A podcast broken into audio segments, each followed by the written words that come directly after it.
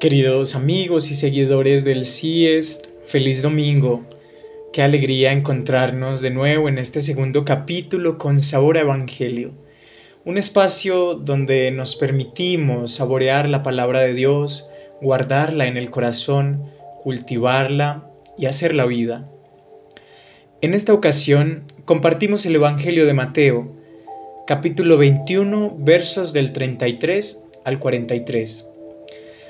Pero antes de entrar en el texto bíblico, yo quiero invitarles a ustedes, oyentes, que hagamos conciencia de la íntima y permanente presencia de ese Dios Trinidad que nos habita. Pidamos que disponga nuestros sentidos para escuchar su palabra y con ella poder forjar nuevos caminos teologales de esperanza, fe y caridad. Dice así el texto del Evangelio de hoy.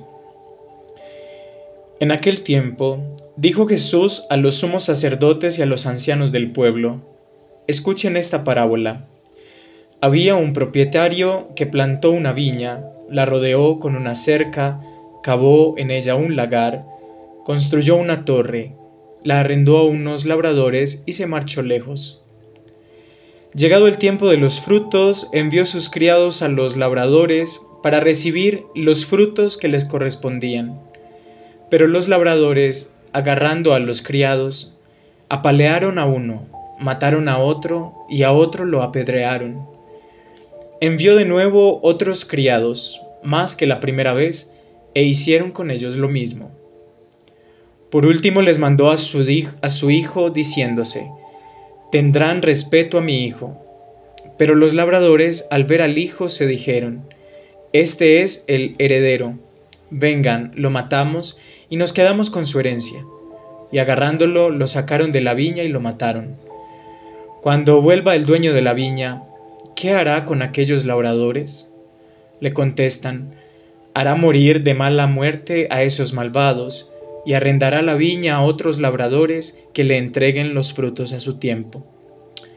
Y Jesús le dice, ¿no han leído nunca en la escritura la piedra que desecharon los arquitectos es ahora la piedra angular?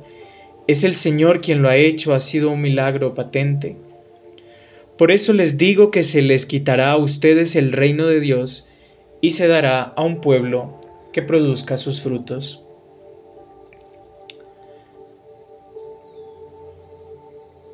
Qué bello texto este de San Mateo para hoy domingo 8 de octubre. Detalladamente, en un primer momento, poniendo el texto en un sentido contextual, podríamos decir que la parábola que Jesús comunica a estos dirigentes religiosos hace referencia a la relación que tiene el pueblo de Israel, los elegidos, con Dios con Yahvé, con el guerrero. La viña es el pueblo, un lugar infructuoso que no ha sabido dar frutos ante la compañía permanente de ese Dios que ha caminado con ellos y ha hecho historia con ellos. Como el viñador, Dios ha cultivado y dispuesto su viña, su pueblo elegido. Los ha sostenido aún en medio de la adversidad caótica y absurda de la esclavitud el desierto y el destierro. Dios brinda esperanza y como hortelano fiel cumple sus promesas y aún así su pueblo, como dice el profeta Isaías en la primera lectura de hoy, no dio las uvas que él esperaba, sino que dio agrazones. En un segundo momento, Jesús se muestra ya terminando el Evangelio, como el pilar que sostiene toda la estructura, la piedra angular. Para aquellos que, de pronto no lo saben, la piedra angular es una pieza mm, de arquitectura que cumple un papel fundamental en una estructura, pues en primer lugar, todas las demás piedras se establecen en referencia a esa piedra que también se le conoce como piedra base. Y en segundo lugar, también es una piedra de gran tamaño que se utiliza para darle mayor estabilidad y solidez a una estructura. Jesús, aún al ser, al ser desechado y rechazado, se convierte en esa piedra angular. Es el pilar que sostiene y perfila toda la vida del cristiano. Ahora bien, mis queridos hermanos, a partir de estos dos primeros momentos en que hablamos de que Dios cultiva su viña, su pueblo elegido, y que Jesús es esa piedra angular, yo quiero formularles la siguiente pregunta. ¿Cuáles son los frutos, las uvas que debe dar nuestra viña, nuestro campo, nuestra vida, nuestras obras, nuestra iglesia, nuestro seguimiento de Cristo? Dios ha dispuesto su viña y su pueblo. Si se quiere, ha dispuesto nuestra existencia para recibir la salvación. En la persona de Jesús, Dios ha manifestado por medio de su encarnación, nacimiento, vida, obras, palabras, pasión, muerte y resurrección, que todos los seres humanos podemos ser salvos. En Jesús, o mejor, con Jesús, se inaugura la posibilidad de salvación para todos. Podríamos decir incluso, si se quiere, que ya la salvación está dada como un regalo exquisitamente dispuesto por Dios.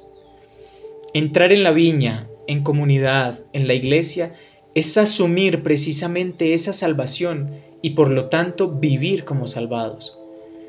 Esto implica, consecuentemente, que nuestras obras, nuestras palabras, nuestros gestos y todo lo que hagamos sea muestra viva y eficaz de que hemos asumido la salvación. Eso, mis queridos hermanos, son los frutos que podremos brindar, frutos que son consecuencia de una vida de salvados, la paz, el amor, la concordia, la felicidad, la plenitud de la vida, la libertad, el diálogo, la hermandad universal.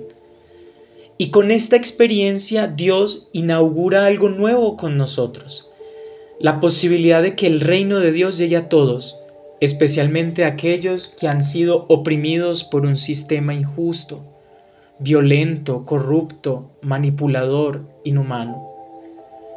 Es la invitación de inaugurar el reino de Dios en aquellos que no pueden vivir o no saben vivir como salvados, porque quizás les hemos hecho creer que no merecen la salvación.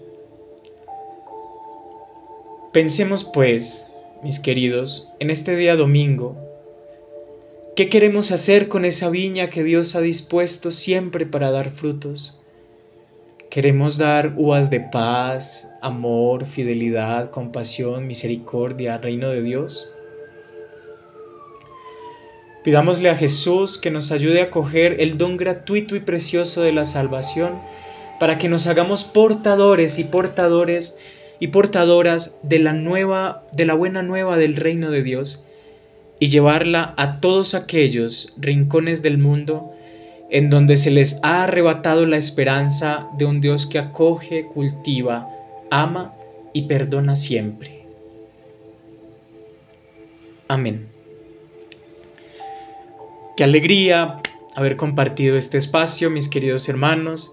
Les deseo un feliz domingo 8 de octubre y espero que esta semana que iniciamos con esta reflexión del día de hoy sea para seguir saboreando esa palabra de Jesús, llevarla al corazón y cultivarla y, y hacer la vida. Un feliz día para todos.